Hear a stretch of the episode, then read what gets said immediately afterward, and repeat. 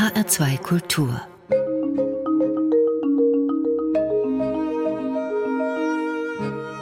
Doppelkopf Heute am Tisch mit Maren Gottschalk, Autorin, Journalistin und Historikerin. Gastgeberin ist Andrea Seeger. Maren Gottschalk, Sie haben drei Berufe. Was Sie vereint, ist die Arbeit mit und an Texten. Was hatten Sie in der Oberstufe für eine Deutschnote? Eine ganz gute. Ich hatte Deutsch-Leistungskurs sogar. Und Deutsch war tatsächlich eines der Fächer, das ich immer sehr, sehr gern gemacht habe und in dem ich auch immer ganz gut angekommen bin bei den Lehrern. Doch, das, da habe ich für gebrannt, schon als Schülerin. Wann haben Sie Ihren ersten öffentlichen Text geschrieben? Wissen Sie das noch? Ja, das weiß ich sogar noch sehr gut, weil das eine Familienanekdote geworden ist, die, die so ein bisschen schöne und traurige Seiten hat. Ich habe einen Text geschrieben über meinen Vater für eine evangelische Zeitschrift, Jugendzeitschrift Kontrapunkt hieß die. Da habe ich gewonnen, eine Ausschreibung, dass ich da mithelfen, mitschreiben durfte an einem Heft. Und das Thema hieß Vater. Und ich habe einen Liebesbrief an meinen Vater geschrieben, der aber durchaus auch viel Kritik oder auch Kritik beinhaltet hat.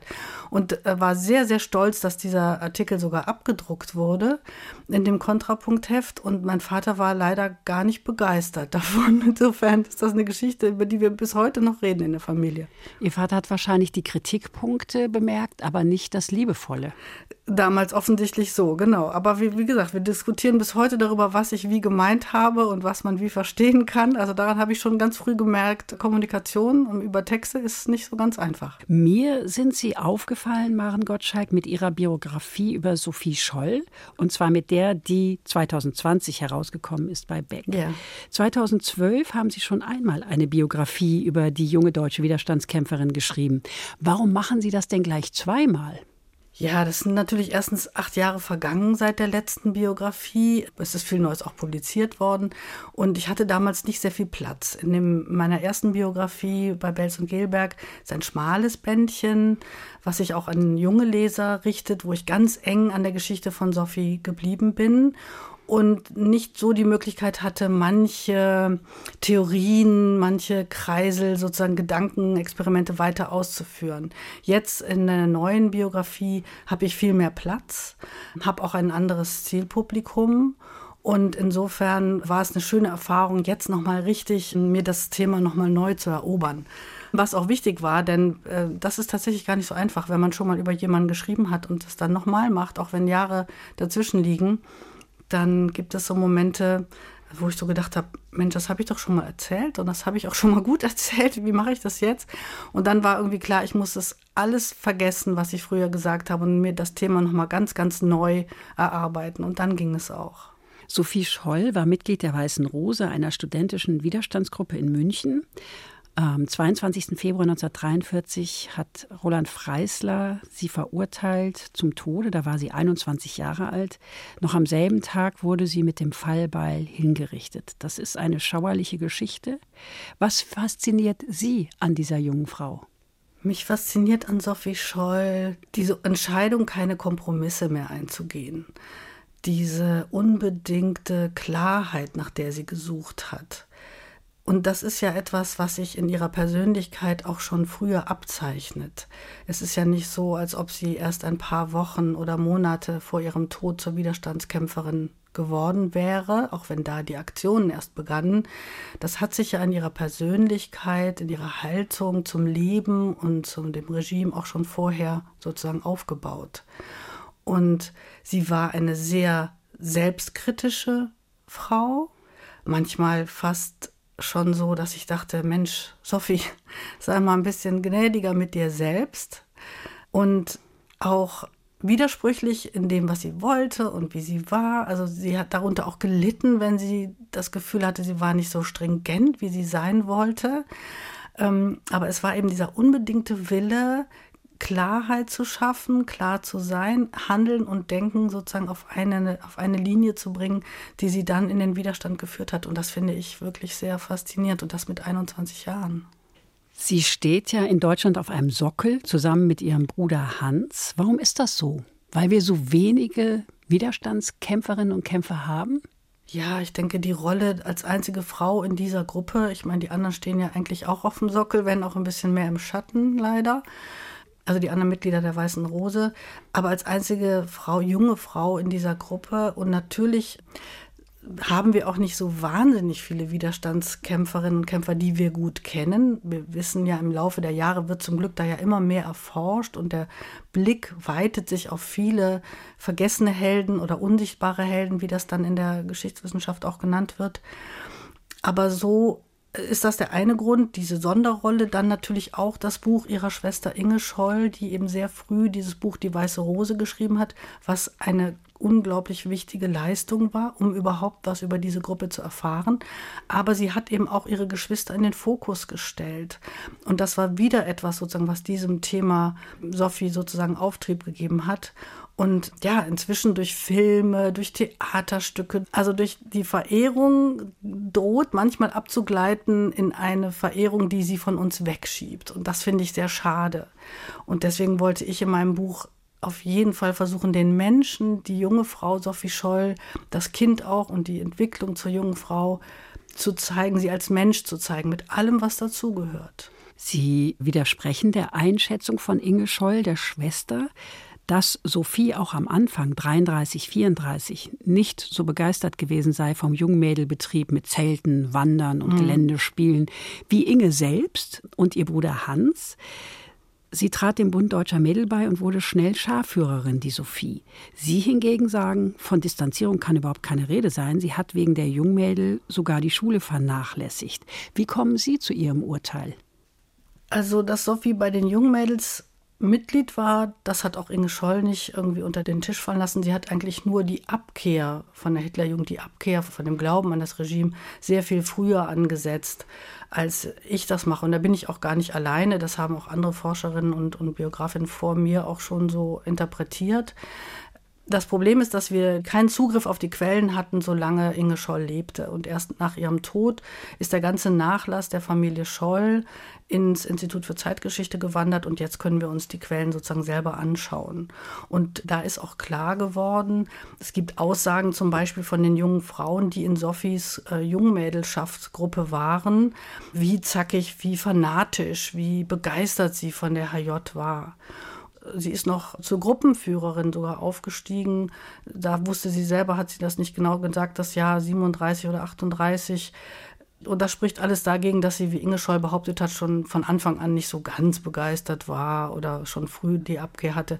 Also das können wir heute differenzierter sehen, weil wir die Quellen kennen. Sie holen ja die Sophie Scholl so ein bisschen von diesem Sockel, auf dem sie steht, Maren Gottschalk, machen sie zu einem ganz normalen Menschen mit Licht- und Schattenseiten, einem Menschen, der sich in der Entwicklung befindet, ein junger Mensch. Bekommen Sie dafür auch böse Reaktionen? Bisher nicht. Mhm. Ich denke auch, eigentlich macht sie das ja als Widerstandsheldin noch viel größer. Denn dadurch, dass sie selber so begeisterte Anhängerin war, dass es auch für sie ein Weg war, ein gedanklicher, einer der Entscheidung, sich wegzubewegen, zu überlegen, was mache ich hier eigentlich? Was habe ich denn eigentlich für eine Haltung? Was passiert hier mit dem Krieg? In was für einem Land leben wir eigentlich? Das ist ja ein Prozess gewesen, auch bei ihr. Und wenn wir den nachvollziehen können, dann können wir uns ihr viel näher fühlen und sie eigentlich auch viel besser kennenlernen und auf eine ganz andere Art und Weise ähm, als Vorbild nehmen. Die Eltern Scholl werden von den Umtrieben ihrer Kinder nicht begeistert gewesen sein. Der Vater war überzeugter Pazifist. Gab es oft Krach im Hause Scholl? Davon gehe ich aus.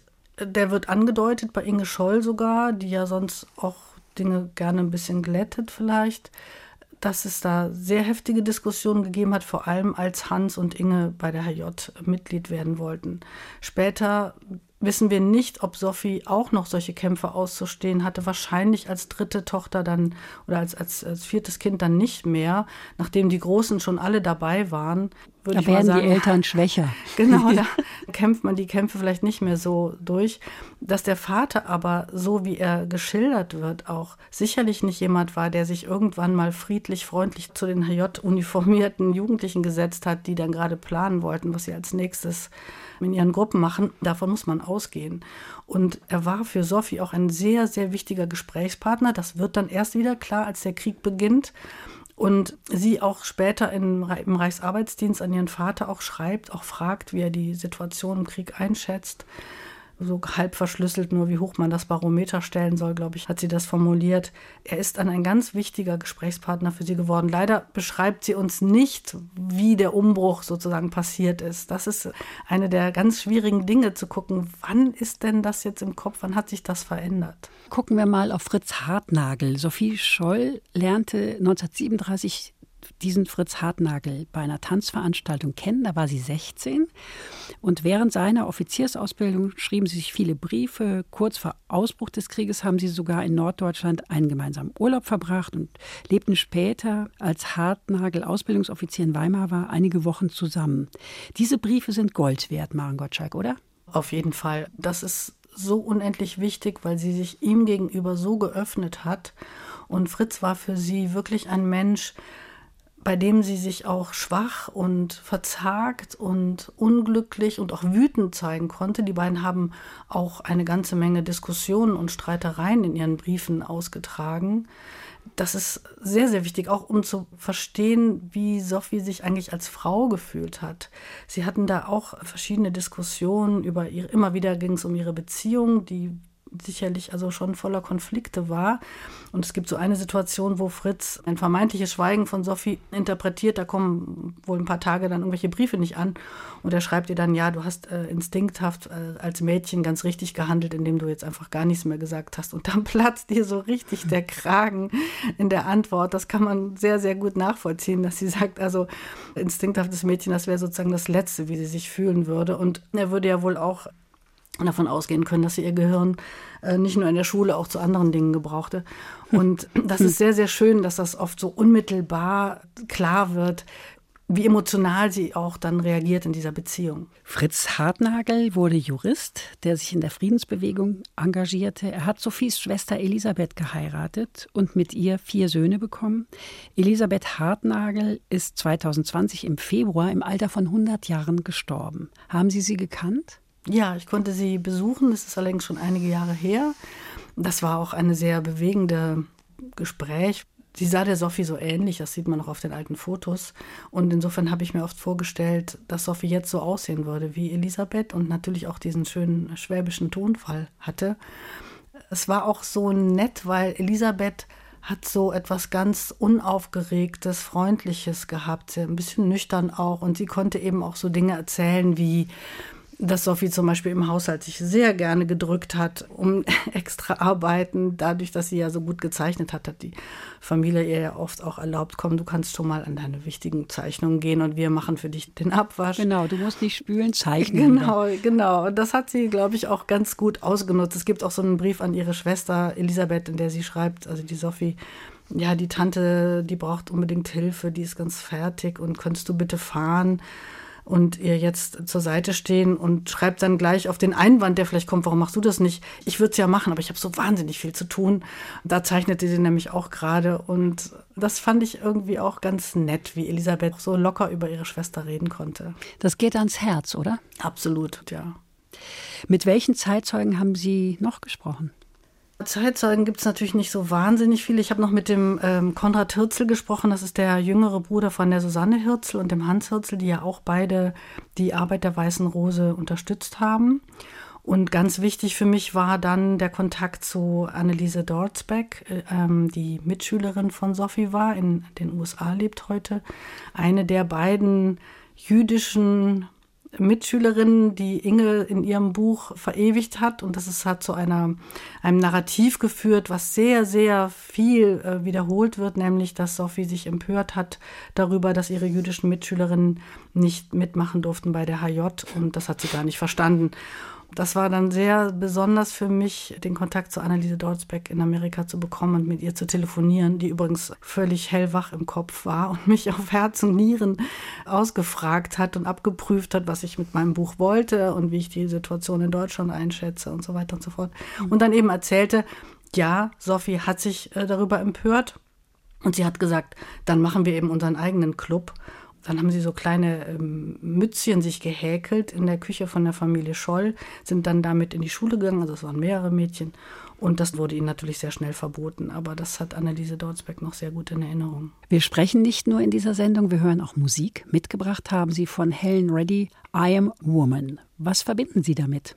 ich glaube, wenn Sophie länger hätte leben können, dass sie äh, zu den Frauen gehört hätte, vielleicht die in der jungen Bundesrepublik zu den Müttern des Grundgesetzes gehört hätte oder zu denjenigen auf jeden Fall, die sich dafür eingesetzt hätte, die Gleichheit von Mann und Frau ins Grundgesetz zu bringen, dass sie, dass es ihr sehr, sehr wichtig war, als junge Frau, als denkender intellektueller Mensch wahrgenommen zu werden und nicht eben als instinkthaftes Mädchen. Und da fand ich, passte das Lied ganz gut.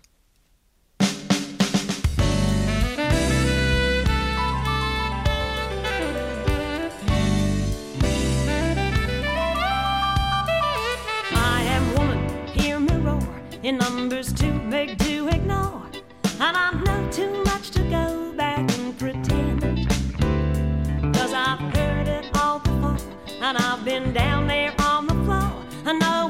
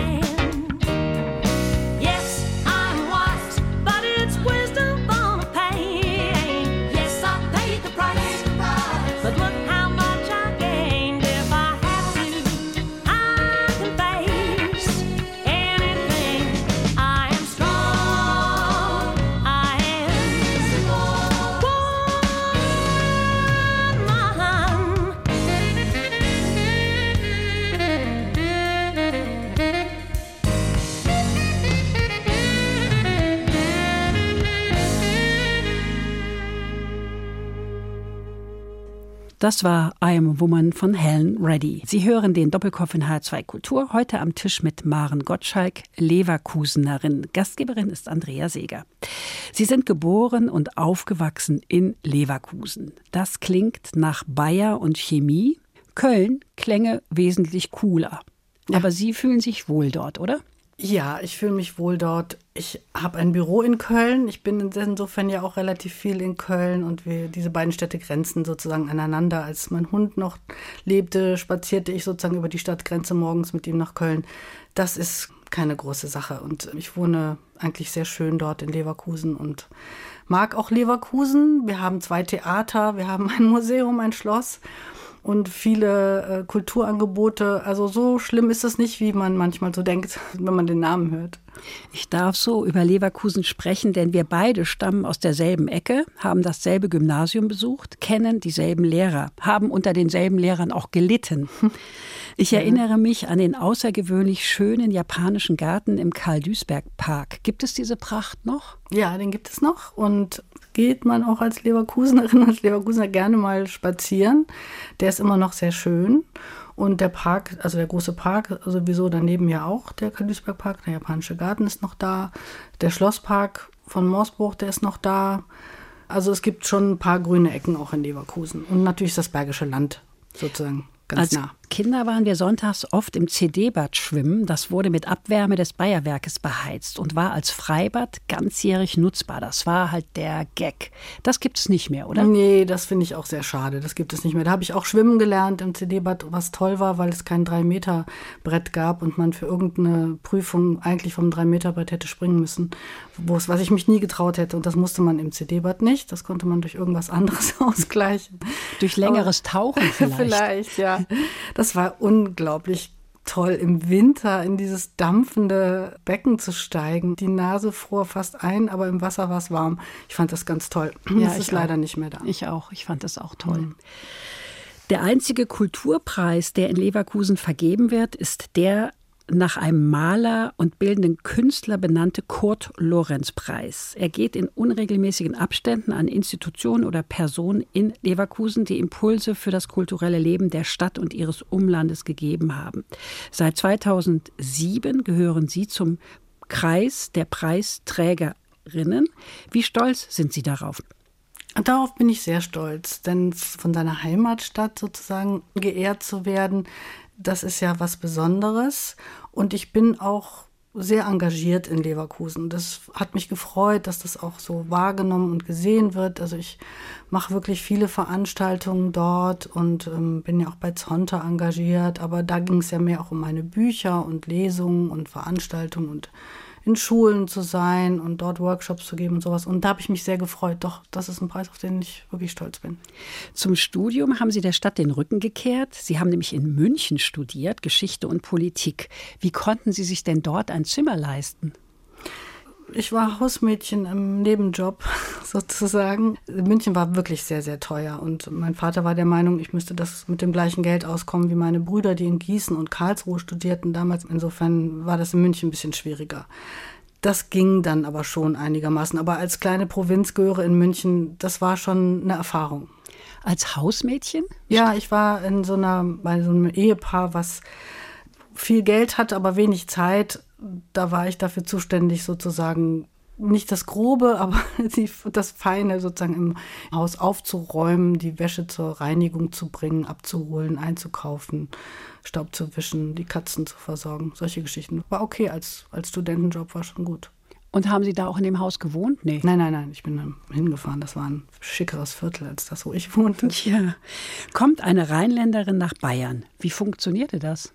Ja, das war am Anfang tatsächlich gar nicht so einfach. Ich kannte wirklich niemanden dort und es hat auch ein bisschen gedauert. Ich habe ja Jura studiert in den ersten zwei Semestern, bis ich gemerkt habe, dass mich das im tiefsten Innern meines Herzens leider gar nicht interessiert. Aber ich bin durch Jura dann auf Geschichte gestoßen, durch deutsche Rechtsgeschichte und habe dann endlich das Fach gefunden, was wirklich mein Fach war. Ich bin ja als Rheinländerin gewöhnt, mit den Leuten auch immer mal noch ins Gespräch zu kommen an der Supermarktkasse beim Bäcker. Das ist gar nicht so einfach gewesen in München. Und als ich mal nach einem trockenen Brötchen fragte, da hat mich dann gleich die Verkäuferin angeflaumt. Unsere Semmeln sind nicht trocken. Also äh, das heißt, leere Semmel habe ich dann gelernt und solche Geschichten. Aber mit der Zeit haben wir uns aneinander gewöhnt und ich bin heute eigentlich ganz gerne dort, wenn ich in München bin. Sie haben eine Dissertation verfasst über Geschichtsschreibung im Mittelalter. Was genau dürfen wir uns darunter vorstellen? Ja, das ist ein spannendes Thema. Man hat ja in, im Mittelalter Geschichtsschreibung nicht so verstanden wie wir heute mit Fußnoten und es dürfen nur wirklich historisch verbürgte Fakten darin vorkommen, sondern Geschichtsschreibung war eigentlich eine Form von politischer Einflussnahme und das ist auch sehr rührend, wenn man von heute teilweise aufs Mittelalter guckt, wie entlarvend der ein oder andere Historiker versucht, äh, seinen König, über den er geschrieben hat, an irgendwelche berühmten Vorfahren anzudocken. Karl der Große war da meistens sehr beliebt. Und eben die Dinge einfach so zu formulieren, so zu beschreiben, wie man sie gerne gehabt hätte. Und insofern sagt Geschichtsschreibung im Mittelalter sehr viel darüber aus, wie man sich damals die Welt sozusagen zurechtgelegt hat. Das ist eigentlich ein sehr spannendes Thema. Mhm. Seit 1989 leben Sie wieder in Leverkusen, arbeiten unter anderem für den WDR als Autorin. Neben Biografien schreiben Sie auch Romane und Kinderbücher, gestalten Werkstattgespräche und Lesungen. Sie haben das vorhin kurz erwähnt. Wie läuft das in Zeiten von Corona? Sehr viel ruhiger, natürlich. Die Arbeit für den WDR, die läuft natürlich weiter. Zeitzeichen kann man immer noch schreiben. Wobei das manchmal eine Herausforderung ist, wie holen wir unsere Interviews ein? Denn wir können viele Leute nicht besuchen, wir dürfen Gesprächspartner nicht in andere Studios setzen. Da muss man sich tatsächlich neue Wege überlegen und die Leute müssen teilweise mit ihren Smartphones sich selbst aufnehmen und dann ist das immer alles sehr aufregend für uns alle. Also ich bin ja auch kein Technikfreak. Ich habe großes Verständnis für jeden Experten, der sagt, ich weiß nicht, wie ich das machen soll.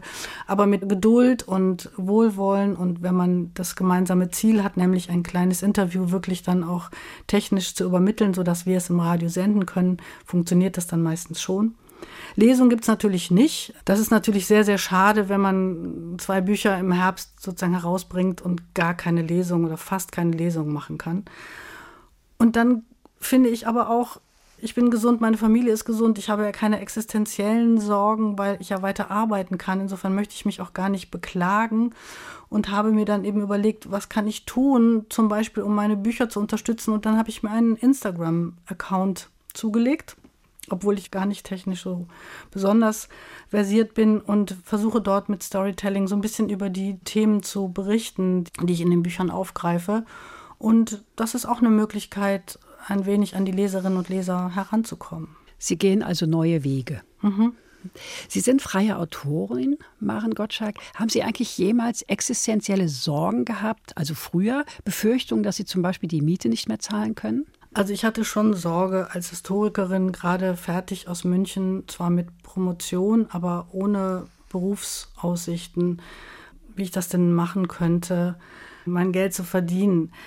Ich habe damals einfach alles angenommen, was mir irgendwie vor die Füße fiel. Also ich habe Aussiedler und Asylanten in Deutsch unterrichtet, was ich gar nicht studiert habe. Das war sehr, sehr kompliziert für mich, mir dann abends sozusagen die Wissen erstmal drauf zu schaffen, um das weitergeben zu können. Denn einfach, dass man Native Speaker Deutsch ist, reicht ja nicht, um das zu unterrichten. Ein bisschen Didaktik ist nicht schlecht. Ja, genau. Und das erste Diktat, was ich einfach so aus dem Blauen heraus in die Luft äh, sozusagen den diktiert habe, um dann zu merken, ach du lieber Himmel, wo kommt das Komma jetzt eigentlich wirklich hin? Das habe ich auch nur einmal gemacht. Danach habe ich nur fertige Diktate Diktate genommen. Volkshochschulkurse habe ich gegeben. Ich habe wirklich sehr viel versucht, um erstmal meinen, meinen Weg zu finden. Das ist nicht so ganz einfach mit einem Geschichtsstudium. Wenn einem die Leute beim Bewerbungsgespräch sagen, ja, schön, dass Sie das studiert haben und was können Sie? Das war so eine Frage, die mich tatsächlich schwer getroffen hat und auf die ich auch ganz überhaupt keine Antwort hatte damals. Es hat mich so umgehauen. Später hätte ich natürlich antworten können, was ich kann. Also im ersten Moment darauf war ich überhaupt nicht vorbereitet. Es gab auch von der Uni bei uns ja damals keine Vorbereitungskurse sozusagen. Wie geht's weiter? Was macht man? Alles, was es heute gibt, zum Glück. Wo kann ich arbeiten? Wie stelle ich mich vor? Wie bewerbe ich mich? Das gab es damals nicht in München. Da bin ich einfach losgestolpert und war nicht immer gleich erfolgreich. Also es hat wirklich eine Zeit gedauert, bis ich als Freiberuflerin so so sicher im Sattel sitzen konnte, dass ich sage, okay, davon kann ich jetzt auch leben und das ist gut austariert. Und natürlich ist aber immer die Angst da, wenn das eine oder andere wegbricht. Das weiß man ja nicht. Es gibt ja keine Garantie. Weder, dass ein Verlag ein Buch von mir will, noch dass der WDR weiter Sendungen von mir will, dass man immer gucken muss, habe ich genügend Standbeine, falls eines einknickt. Wenn Sie zurückschauen, an welcher Stelle Ihres Lebens hätten Sie gerne einen anderen Weg eingeschlagen? Ich denke, dass sich eigentlich alles gut gefügt hat. Ich bin wirklich sehr zufrieden. Ich schreibe den ganzen Tag, ich arbeite den ganzen Tag über historische Themen und das ist großartig und das macht mir wahnsinnig viel Spaß. Ich könnte mir eigentlich keinen Job vorstellen, den ich lieber machen würde als den, den ich habe. Und ich habe eine wunderbare Familie. Ich bin wirklich zufrieden mit dem, wie es sich gefügt hat. Es war vielleicht nicht alles klug, was ich gemacht habe. Und auch vielleicht nicht immer so weit durchdacht. Und wenn man seinen Kindern eine Trennung zumutet, dann ist das sicherlich etwas, was einen länger, also mich auch länger begleitet und wo ich oft darüber nachdenke, was ich damit ausgelöst habe und wer damit welchen Folgen noch zu kämpfen hat. Aber ich würde sagen, inzwischen sind wir eigentlich alle gut in diese Situation hineingewachsen, liegt jetzt auch schon lange zurück. Und insofern Nö, würde ich nicht sagen, dass ich irgendwo was hätte ganz anders machen müssen. Wie alt waren die Kinder zu der Zeit? Die Kinder waren so sechs und elf und dreizehn. Also mhm. nicht gerade so ein ideales, aber es gibt kein ideales Alter für eine Trennung für Kinder. Es gibt eigentlich nur die Möglichkeit zu versuchen, damit klarzukommen für die ganze Familie. Und das haben wir, glaube ich, ganz gut hingekriegt. Also wir, heute sind wir alle, verstehen wir uns alle gut und können uns sehen und treffen. Mein Ex-Mann ist mein Buchhändler, mein Lieblingsbuchhändler. Das ist sehr praktisch. Ja. und insofern, glaube ich, ist es gut gegangen. Sie haben zwei Bücher herausgebracht. Das eine, über das haben wir schon geredet, das ist Sophie Scholl. Das zweite ist Frida Kahlo. Da reden wir gleich drüber, über Fakten und Fiktion und Frida Kahlo. Vorher hören wir noch eine Musik. Ausgewählt haben Sie ein Stück von Madeleine Perrault, Dance Me to the End of Love aus dem Album Careless Love. Warum dieser Titel, Maren Gottschalk? Das ist ein Stück, was mich sehr berührt und was gut zu mir passt. Es hat so ein bisschen den Blues, es hat so ein bisschen das Thema Liebe und auch die Hoffnung, die Nähe. Das ist ein Stück, was sehr nah an mir dran ist, würde ich sagen.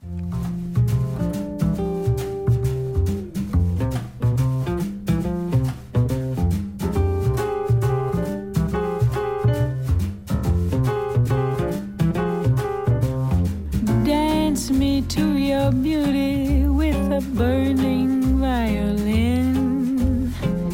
Dance me through the panic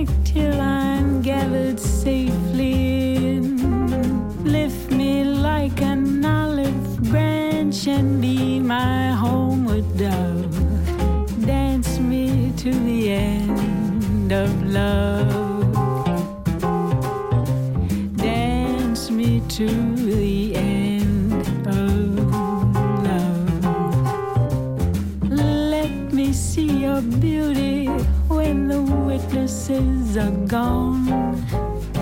Let me feel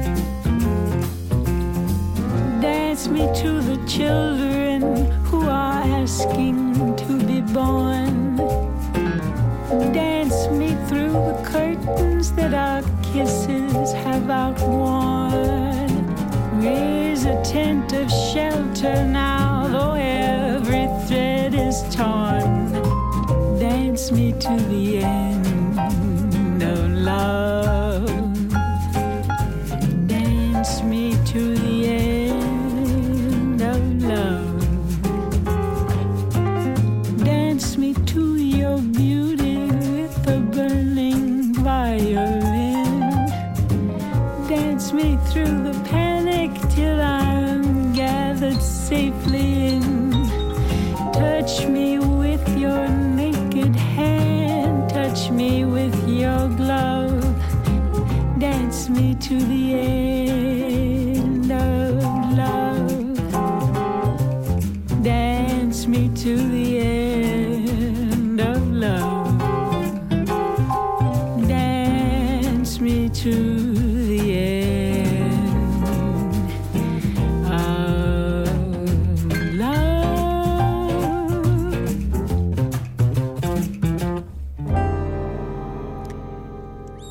Sehr schöne Musik von Madeleine Perrault. Sie hören den Doppelkopf in H2 Kultur heute am Tisch mit Maren Gottschalk, fiktionale Faktensucherin. Gastgeberin ist Andrea Seeger.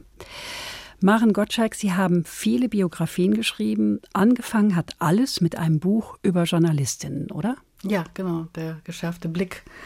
Sieben Journalistinnen und ihre Lebensgeschichte. Das war mein erstes ganzes Buch. Also davor habe ich für den Verlag zwei einzelne Porträts geschrieben, aber das war mein erstes eigenes Buch, ja. War das eine Auftragsarbeit?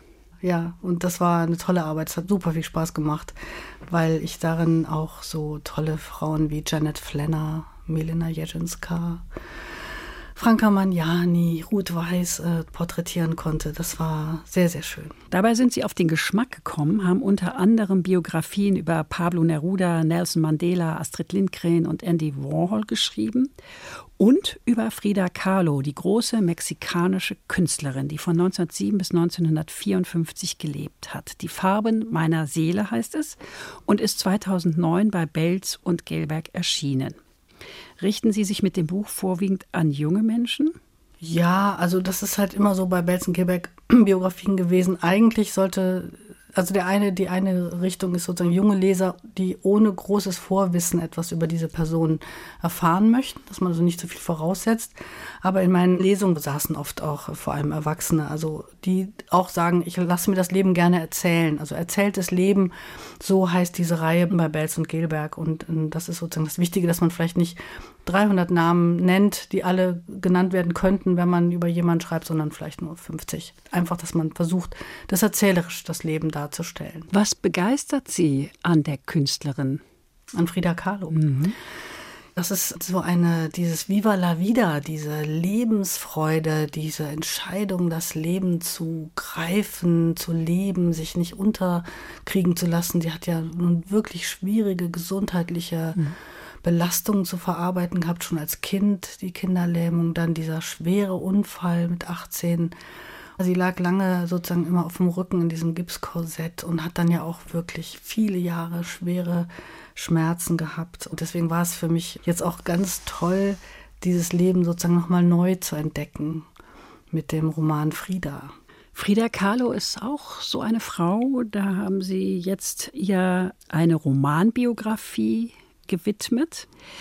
Das eine ist eine Biografie, das andere ist eine Romanbiografie. Das heißt, in der einen Form stützen Sie sich nur auf Fakten und in der anderen Form dichten Sie was dazu. Richtig. Das ist eine, also das erste Mal, dass ich diese Form gewählt habe, Romanbiografie. Das gibt mir die Möglichkeit, aus allem, was ich weiß, so ein dichtes Gewebe zu machen, in dem ich eben die Lücken auch fülle, dass wir sozusagen noch näher dran sein können an Frieda. Ich erzähle ja nicht in der Romanbiografie nicht das ganze Leben, sondern ich fokussiere mich auf diese Jahre 38, 39, als sie in New York und dann in Paris war. Und blicke aber zurück auf das, was passiert ist, davor passiert ist. Natürlich, der Unfall ist wichtig und ähm, die Kindheit ist wichtig und die Beziehung zu Diego, wie sie begonnen hat, das ist alles wichtig. Das kommt doch alles vor. Aber man ist sozusagen wirklich bei Frieda. Und das, was ich in einer Biografie nur so anreißen kann, nämlich äh, sie geht durch New York und geht gerne bummeln und tanzen, das kann ich dann im Roman alles stattfinden lassen. Dann sind wir dabei. Dann gehen wir zum Savoy Ball, wo mit ihr tanzen. Und das hat mir wahnsinnig viel Spaß gemacht. Ich kann es mir nicht so richtig vorstellen, Maren Gottschalk. Sie sind eine leidenschaftliche Historikerin und Historiker hängen sehr an Fakten. Jetzt reichern Sie es an, äh, diese Biografie mit romanhaften Erzählungen. Wie bekommen Sie das hin? Indem ich von dem ausgehe, was ich weiß. Also ich habe Friedas Zeit in New York und Paris wirklich akribisch, fast tagesgenau recherchiert. Und insofern weiß ich natürlich nicht, was sie zu wem gesagt hat, aber ich kenne Frida Kahlo inzwischen sehr gut. Ich weiß, wie sie tickt, ich weiß, wie sie drauf ist. Wenn ich feststelle, dass sie am 1. November 1938 in New York war und am Tag zuvor dieses berühmte Hörspiel von Orson Welles gelaufen, das Krieg der Welten, dann muss sie das mitgekriegt haben. Wenn ich auf einem Foto sehe, dass der auch gerne im Store Club saß, wo sie auch hin eingeladen wurde, was ich wusste, warum lasse ich die beiden nicht vor der Tür zusammentreffen und ein Gespräch führen? Also das ist so inspirierend, diese vielen kleinen Details, wenn ich die recherchiere, dann entzündet sich daraus, ich kann es nicht richtig beschreiben, aber entzündet sich daraus der Funke, dass, dass das Leben kriegt und dass ich dann beschreiben kann, wie ich mir das vorstelle, wie das dann sozusagen detailliert ausgeschaut hat. Das, das ist einfach irgendwie, hat sich herausentwickelt, hat sehr viel Spaß gemacht. Es gibt ja auch so ein paar brennende Fragen. Ich hatte ja nach meiner Biografie über Frida Kahlo auch diese brennende Frage, warum ist diese Beziehung mit Nicholas Murray, mit diesem berühmten Fotografen, von dem wir wissen, dass sie eben eine heimliche Beziehung hatten. Das ist auch erst sehr viel später herausgekommen, nach dem Tod von beiden. Wir kennen ihre Briefe, wir wissen, wie glücklich sie miteinander waren, noch als sie in Paris waren, und dann geht das alles auseinander. Was ist da passiert?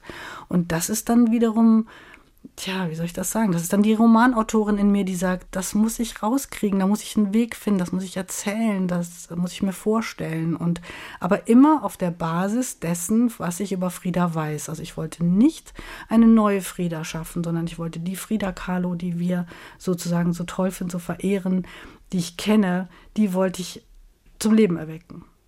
Waren Sie eigentlich auch in New York und haben geguckt nach den Tatorten?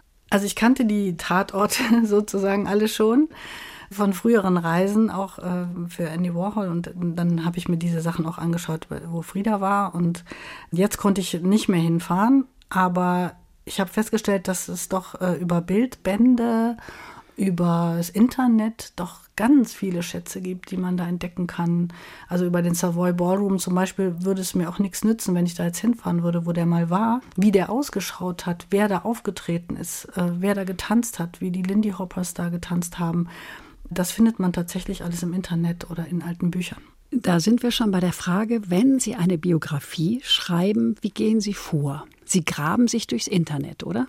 Also ich bin da auf ganz vielen verschiedenen Kanälen unterwegs. Ja, das Internet ist natürlich jetzt gerade in Corona-Zeiten nochmal eine sehr wichtige Quelle, die ich auch überhaupt nicht so verteufeln will. Also ich, im Gegenteil, ich finde, da gibt es tolle Sachen, man muss sie nur wirklich finden. Das ist manchmal ein bisschen tricky. Dann Bücher sind natürlich ganz, ganz wichtig und normalerweise fahre ich natürlich immer für eine Biografie in das Land, in die Stadt, äh, in der die Person gelebt hat und versuche dann auch so mit allen Sinnen alles wahrzunehmen. Also für meine Biografie damals über Frida Kahlo war ich natürlich in Mexiko und in Coyoacán und im Blauen Haus und habe das gegessen, was sie gerne gegessen hat und das getrunken, was sie gerne getrunken hat. Habe den Himmel und das Licht und die, die, Wärme auf der Haut, die Blumen, den Duft, das muss ich alles äh, sozusagen mitnehmen. Das sind ganz verschiedene Ebenen, auf denen ich da arbeite und natürlich die ganzen Quellen, also die Briefe, die Tagebücher, wenn es das gibt, die Bilder, die Gemälde, die Fotos, gibt eigentlich gibt ganz, ganz viele Sorten von Quellen, die ich benutze. Sie haben es vorhin schon kurz erwähnt, Sie arbeiten als Autorin für den WDR, unter anderem für die Radiosendung Zeitzeichen. Die gibt es schon sehr, sehr lange, ich glaube seit 1972. Nächstes Jahr werden es 50 Jahre, ja. Ja, mhm. Sie arbeiten schon 30 Jahre dafür. Hier stellen Autorinnen und Autoren historische Ereignisse vor und bedeutende Personen der Geschichte in rund 15 Minuten. Das ist Ihnen doch geradezu auf den Leib geschneidert, oder? Absolut. Es ist ein, ein Glück, für diese Sendung arbeiten zu können. Das ist ein wahnsinnig tolles Format. Viertelstunde ist ja auch im Radio heute gar nicht mehr so üblich, so oft. Außer den längeren Features ist ja sonst vieles eben sehr, sehr gekürzt. Und wir dürfen wirklich experimentieren. Wir arbeiten ja auch mit O-Tönen, aber wir dürfen auch fiktionale Elemente mal einbauen. Das nennt sich dann äh, anspruchsvolles Kurzfeature, glaube ich, oder so ähnlich. Das macht wirklich sehr, sehr viel Freude, dass man immer wieder gucken muss, wie gehe ich dieses Thema an? Wie will ich es erzählen? Wir machen ja nicht Wikipedia im Radio. Natürlich müssen bei einer Person die wichtigen Daten und die wichtigen Fakten vorkommen, die man wissen muss. Aber ansonsten versuchen wir eine Geschichte zu erzählen und das ist eine große Herausforderung. Wenn Sie sich entspannen wollen, was tun Sie dann? Ich lese aber dann wirklich keine Sachbücher fast, muss ich sagen. Ich lese Romane, wenn ich für mich einfach runterkommen will. Und ich schaue wahnsinnig gerne alte Jane Austen-Verfilmungen. Also ich bin ein großer Fan von Jane Austen. Nein. Doch. und ich kann tatsächlich auch 20, 30 Mal nicht hintereinander. Aber ich würde mal sagen, so im Laufe der Jahre, ich kann auch immer wieder dieselben Sachen immer wieder angucken. Wenn ich mich entspannen will, muss ich aufhören, über meine Arbeit nachzudenken. Und das kann ich eben sehr gut, wenn ich völlig gefangen genommen bin von der Geschichte. Deswegen brauche ich als Romane immer etwas, wo mir eine Story gut erzählt wird, dass ich einfach aufhöre, über irgendwas anderes nachzugrübeln und nur in dieser Geschichte bin. Oder eben ich gucke diese BBC-Verfilmung, ja. Sind Sie romantisch veranlagt? Ja, auf jeden Fall, würde ich schon sagen. Mhm. Wenn Sie sich etwas wünschen dürften, was wäre das? noch weiter Bücher schreiben zu können. das ist ein großes Glück. Und ähm, ja, wie gesagt, da gibt es keine Garantie. Keiner kann einem sagen, du kannst jetzt 20 Jahre noch Bücher schreiben. Aber ich würde sehr gerne noch ein paar Bücher schreiben. Und ich habe auch eine Zeitreisegeschichte in meiner Schublade, von der bisher fast alle Verlagsleute gesagt haben, oh, das ist schwer verkäuflich. Eine Zeitreise, warum ist das schwer ja, verkäuflich? ich weiß auch nicht. Das ist ein Genre, was man eher ins Jugendbuch schiebt als ins Erwachsenenbuch. Und das wäre mein großer Wunsch, dass ich nochmal einen Verlag finde. Und ich hoffe, ich kann den Verlag, mit dem ich gerade äh, arbeite, dazu bringen, dass ich dieses Buch machen darf, weil ich da völlig überzeugt bin, dass das eine tolle Geschichte ist. Und ich muss sie natürlich noch zu Ende schreiben. Also sie ist noch nicht fertig.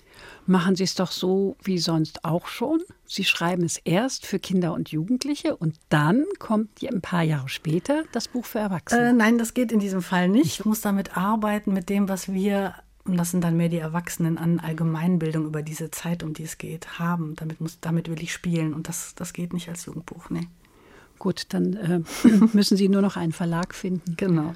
Da wünschen wir Ihnen alles Gute. Wir spielen noch eine Musik für Sie, und zwar von der Gruppe Lasa de Sela, das Stück Con toda Palabra. Was verbinden Sie mit diesem Titel? Damit verbinde ich Frieda, weil ich das sehr viel gehört habe in der Zeit auch, an der ich an Frieda gearbeitet habe. Und ich kenne dieses Stück von meinem Flamenco-Unterricht. Wir haben da sozusagen Aufwärmübungen zugemacht, äh, zu getanzt. Und ich mag das sehr, sehr gern. Und Flamenco tanzen Sie auch zur Entspannung oder ist das Arbeit? Das ist Sport sozusagen. Man muss ja auch Sport machen. Ich habe mein Leben lang Ballett getanzt und irgendwann fand ich, ich bin fürs klassische Ballett zu alt. Und dann habe ich gewechselt zum Flamenco und das macht sehr, sehr viel Spaß. Das ist schön. Dann hören wir jetzt den Titel. Aber bevor wir jetzt uns da rein vertiefen, bedanke ich mich sehr herzlich bei Ihnen, Maren Gottschalk, für dieses bisschen rheinländisch gefärbt muntere Gespräch über doch ein manchmal auch schwieriges Thema. Danke Ihnen fürs Zuhören, sagt Andrea Seeger. Dankeschön.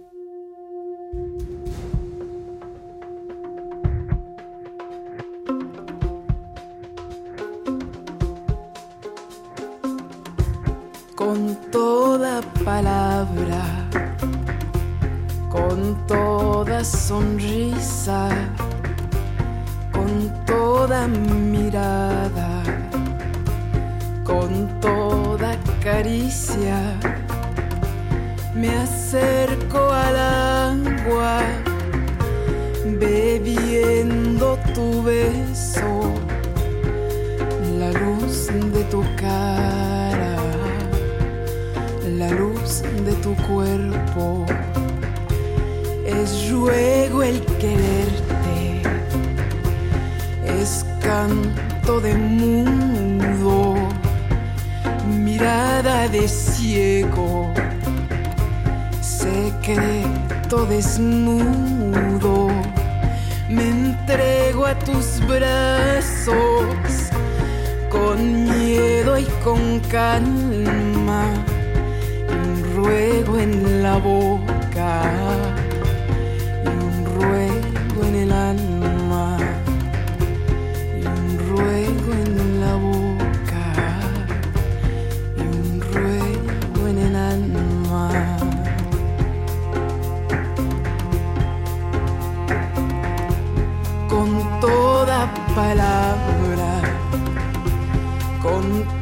sonrisa con toda mirada, con toda caricia.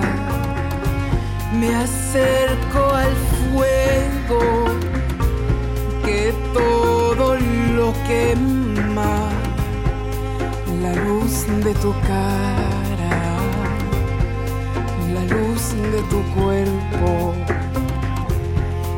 Ruego el quererte